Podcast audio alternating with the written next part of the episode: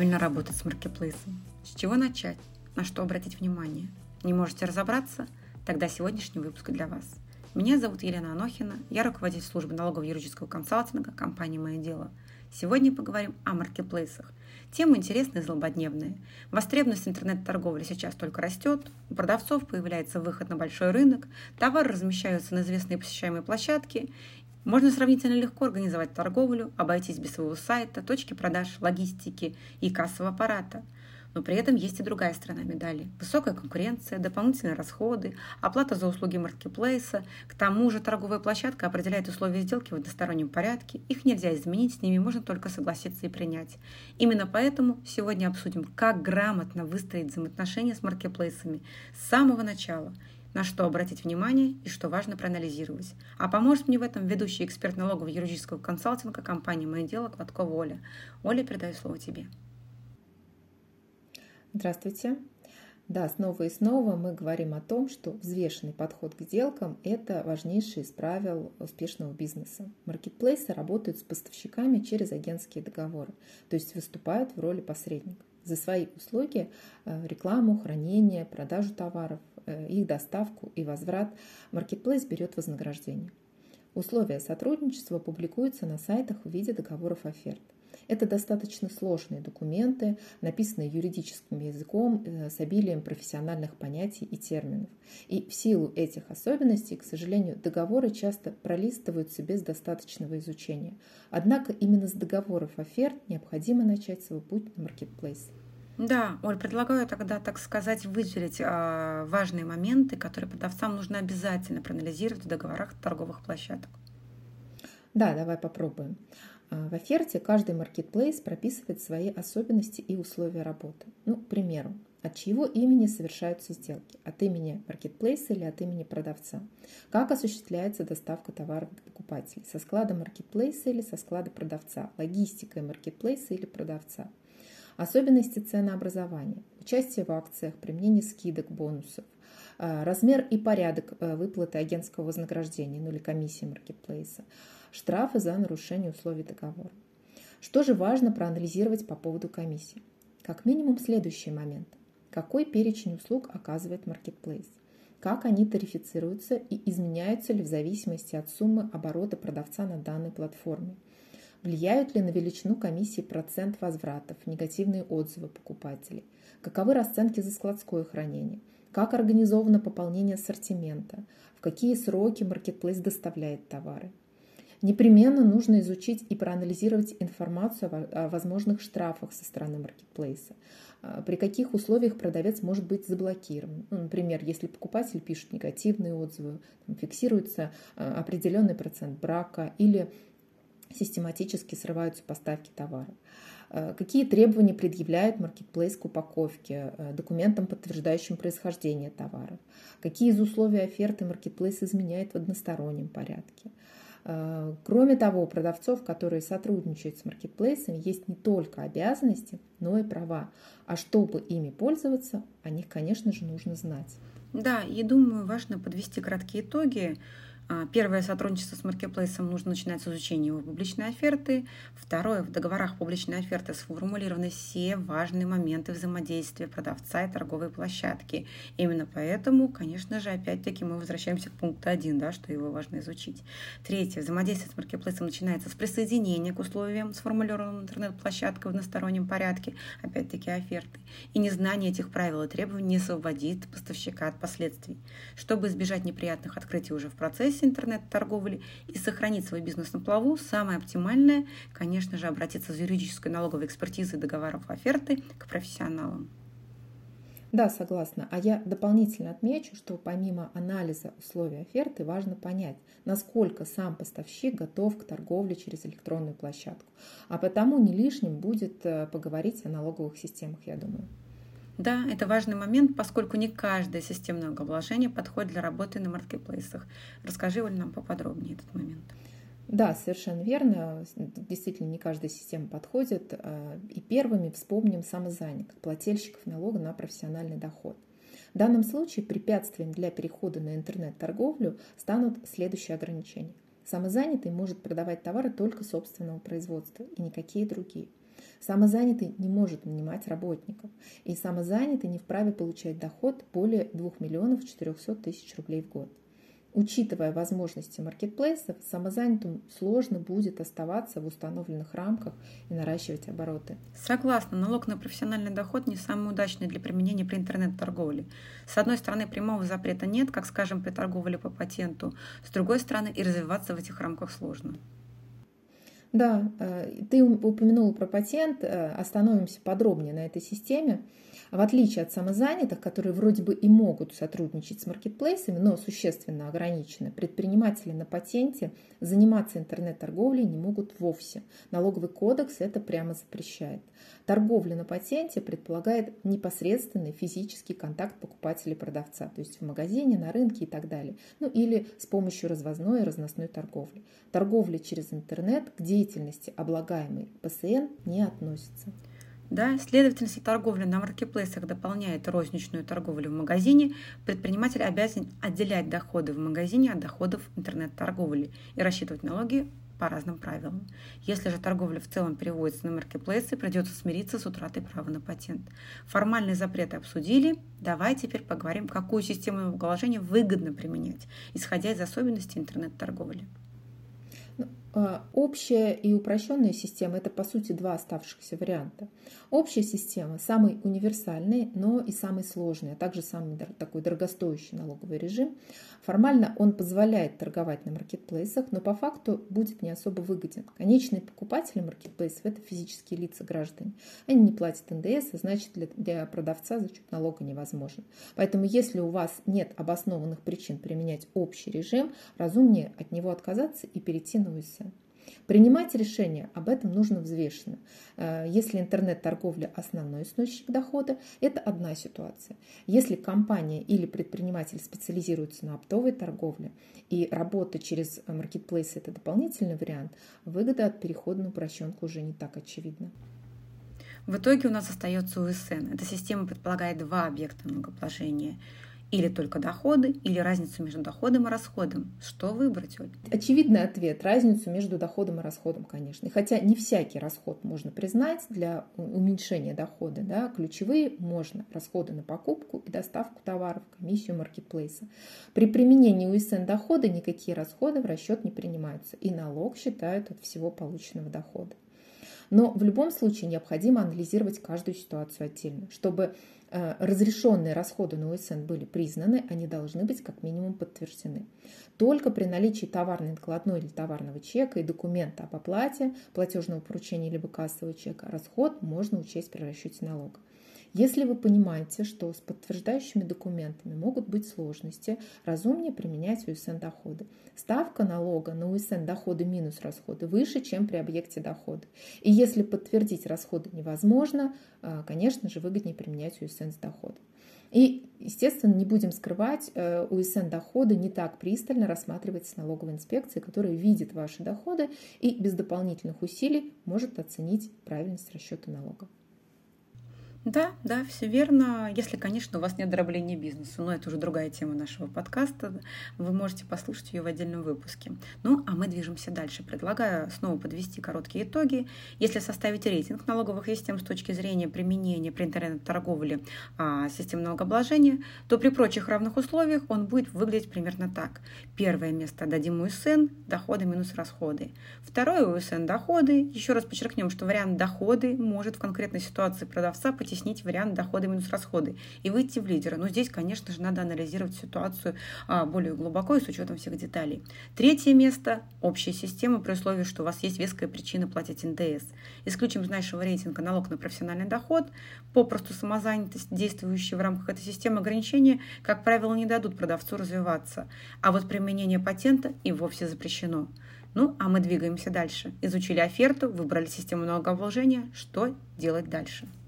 Теперь, я думаю, расскажем, как считать доход. Ну, казалось бы, что проще. Получил деньги, вот тебе и доход. Но тут есть э, нюансы. Товар продается на маркетплейсе. Покупатель заплатил за него, допустим, условные 100 рублей. Маркетплейс товар э, доставил, а, а до этого какое-то время хранил на своем складе. А чтобы покупатель узнал о товаре, предоставил э, продавцу свою интернет-площадку. Поэтому от маркетплейса продавец получил не 100 рублей, а только 85. Какую же сумму он обязан признать доходом? 100 рублей или 85? Хочется и, разумеется, 85, к сожалению. Да, так сделать нельзя, и придется признавать 100. Да, это абсолютно правильно. А, помните, мы уже э, упоминали, что, например, при УСН дохода расходы продавца в расчет не принимаются, а услуги маркетплейсов – это именно расходы продавца, ведь он мог продавать товар напрямую покупателю, однако решил это сделать через посредника. Это его выбор и его расход. А, с государством поставщик договорился, что при УСН дохода расходы игнорируем и считаем налог от дохода, а значит от 100 рублей. Если применяем УСН доходы минус расходы, прежде чем признать расход на услуги маркетплейсов, убеждаемся, что у нас есть все подтверждающие документы. При их отсутствии расходы никак не сэкономят наши деньги, к сожалению. И тут мы плавно переходим к тому, какие именно документы нужно получать от маркетплейсов, как в них разобраться, чтобы взять нужные цифры и не попасть в просак. Не секрет, что маркетплейсы выдают информацию, мягко говоря, не в самом простом виде. Легко можно запутаться. Да, архиважный э, для поставщика документ – отчет агента. Сложность в том, что перечень обязательных реквизитов есть, а унифицированной форме нет. Поэтому каждая интернет-площадка формирует свой вид отчетов, научиться читать которые – необходимость для каждого поставщика. Да, давай дадим некие общие ориентиры для наших слушателей, чтобы они во всем многообразии информации в отчетах могли выбрать нужную. Где же посмотреть доход? Как правило, все разделы с данными о продажах ну, или доходах продавца размещаются под заголовком «Реализация» или «Итого реализация». Дальше в отчетах детализируются услуги маркетплейса, за которые площадка удерживает комиссионные. Полная сумма вознаграждения может суммироваться под заголовком «Комиссия маркетплейса» или «Всего комиссия». Находим разницу между итого реализация и итого комиссия маркетплейса. Как правило, это колонка итого к перечислению и сравниваем значение в отчете с поступлением на расчетный счет. Таким образом, мы контролируем правильность э, взаиморасчетов с маркетплейсом. А на что еще важно обратить внимание? На перечень комиссий, которые заявлены агентом. Есть смысл, как минимум в начале сотрудничества, сравнить его с перечнем, заявленным в оферте. А, убедиться а, и даже буквально самим просчитать ставки, которые используются маркетплейсом. Проверить, нет ли дополнительных услуг, которые подключаются по умолчанию, но от которых можно отказаться. А я предлагаю поднять еще вопрос удержания. А, Оль, расскажи, за что Marketplace удерживает деньги с продавцов? Да, помимо своего вознаграждения, Marketplace может удерживать другие комиссии. Это так называемые возмещаемые расходы. Например, это расходы на логистику, хранение товара на складе маркетплейса, обработку заказов, возвратов и прочие услуги, которые должны быть заявлены в оферте. Да, в этом перечне ты упомянула возвраты. Давай тут поподробнее.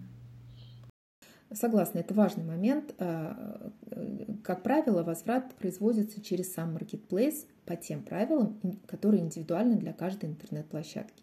Многое зависит от причины возврата товар просто не подошел, покупатель решил отказаться от него, или же товар оказался бракованным. Обычно покупатель передает товар в пункт выдачи заказа, а затем маркетплейс возвращает его продавцу. Информация о возврате отражается в отчете и снижает сумму к перечислению на счет продавца. Соответственно, сумма к перечислению а, будет снижена на возвращенную сумму. Тут хочу отметить, что помимо финансовых последствий нельзя сбрасывать со счетов еще и репутационные риски, которые в свою очередь негативно отражаются на выручке. С возвратом товара продавец зачастую получает негативный отзыв, особенно если речь идет о некачественном товаре или о браке, да, что снижает рейтинг продавца. Ведь чем больше выкуп товара на маркетплейсе, тем выше позиции поставщика. И наоборот, чем больше негативных отзывов, тем ниже выкуп, тем ниже карточка продавца в поисковике покупателя. Конечно же, от возвратов не застрахован никто. Но если их число растет, это не повод паниковать. Необходимо проанализировать ситуацию и, возможно, пересмотреть какие-то критерии продаваемых товаров. Кроме того, хотя бы коротко нужно остановиться на моменте учета факта возврата в бухгалтерском и налоговом учете. Порядок учета зависит от конкретной ситуации, в частности от периода возврата. Если возврат был в том же календарном году, когда прошла реализация, в бухучете создаем сторнирующую проводку на сумму выручки от продажи товара и на сумму задолженности маркетплейса. А также создается сторнирующая проводка на фактическую себестоимость возвращенного товара. В налоговом учете на УСН доход сторнируется на сумму возврата. расход также storнируется в размере себестоимости ранее реализованного товара. Если возврат произошел в следующем календарном году, в бухучете отражается прочий расход в сумме возврата и сторнирующая проводка на сумму задолженности маркетплейса. Плюс отражается прочий доход в сумме фактической себестоимости возвращенного товара. А если товар утерян по вине маркетплейса? Ну, скажем так, перемещали, перемещали и потеряли. В этом случае маркетплейс должен выплатить компенсацию. Еще как вариант, товар может быть испорчен по вине маркетплейса, и тогда продавец может рассчитывать и на возврат некондиционного товара, и на денежную компенсацию. Здесь хочу обратить внимание слушателей, денежная компенсация за испорченный или утерянный товар включается в состав дохода при расчете налога. Если был возвращен испорченный товар, который не подлежит дальнейшей продаже, то его нужно списать с баланса. Для этого оформляется соответствующий акт, а в учете списания проводят через инвентаризацию. Хорошо, раз мы упомянули инвентаризацию, то возникает вопрос, как это осуществить на практике. У маркетплейсов своя номенклатура, у поставщика другая. Проще, разумеется, когда у продавца несколько десятков наименований, но у крупных поставщиков их может быть 10 тысяч. Да, согласна. А, здесь изначально нужно формировать продуманную систему товарного учета. Если этого не сделать, а, вы не сможете понять, сколько товаров в пути, сколько на складах, сколько продано. Ибо один и тот же товар в ваших отчетах и отчетах агента может называться по-разному. От хаоса спасет автоматизация учета товаров и введение артикулов в учетной программе. Нет смысла, э, я думаю, обсуждать эту задачу подробно, но об основных принципах, конечно, упомянем.